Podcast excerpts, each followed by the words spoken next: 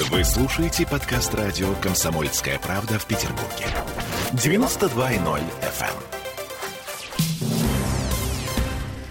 FM. Фудкорты открылись в Петербурге. Э, Свежая версия коронавирусного 121-го постановления Смольного разрешает работу фудкортов и фудплейсов, а также островков торговых центров и аттракционов на открытом воздухе. Но!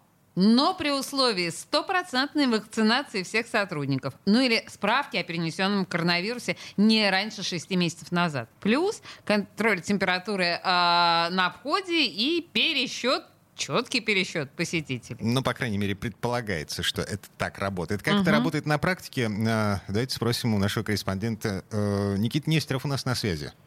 Да, добрый день. Да, сегодня я был в одном из крупных торговых центров на севере города. Вот, и первым делом, да, естественно, отправился на фудкорт, на фудкорт посмотреть, как он работает. И как? Там, да, и там стоят э, на входе ленточки, два охранника, у них компьютер, то есть нужно повторно пройти термометрию, чтобы тебя пустили, то есть это очень меня удивило. Мгм. Вот, естественно, проверяют ношение масок, а за тем, сколько там посетителей, следят камеры с датчиками, то есть искусственный интеллект контролирует число гостей на фудкортах.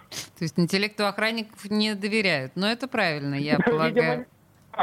Послушай, а по количеству... Например, 500 видимо, всех, У нас есть проблемы какие-то со связью. Никит, Да. будь добр, переместись, пожалуйста, куда-нибудь вправо-влево, потому что там, где ты сейчас находишься, блокируется связь.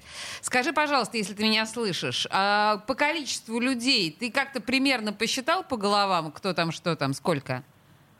А, по количеству было заполнено наполовину, это подтвердили сами охранники. 300 человек было. Они момент, собственным зашел. интеллектом это считают или с помощью искусственного?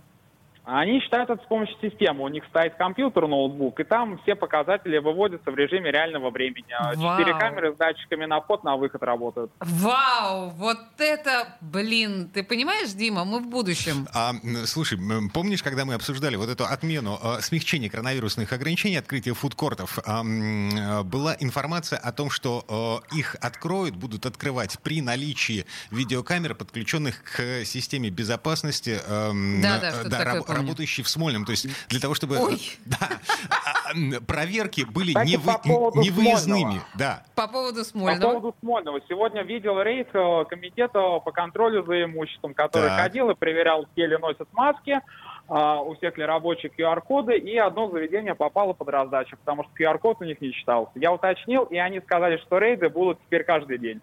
Круто. То есть они все-таки пешком. Олесь, мы предполагали, что они будут наблюдать за происходящим из кабинетов своих, не выходя из Смольного, да? Да. А, нет, оказывается... По э, стариночке. Да, по старинке им... э, э, Зашел, да, я удачно посмотрел и современные технологии, и э, старые, добрые, проверенные временем.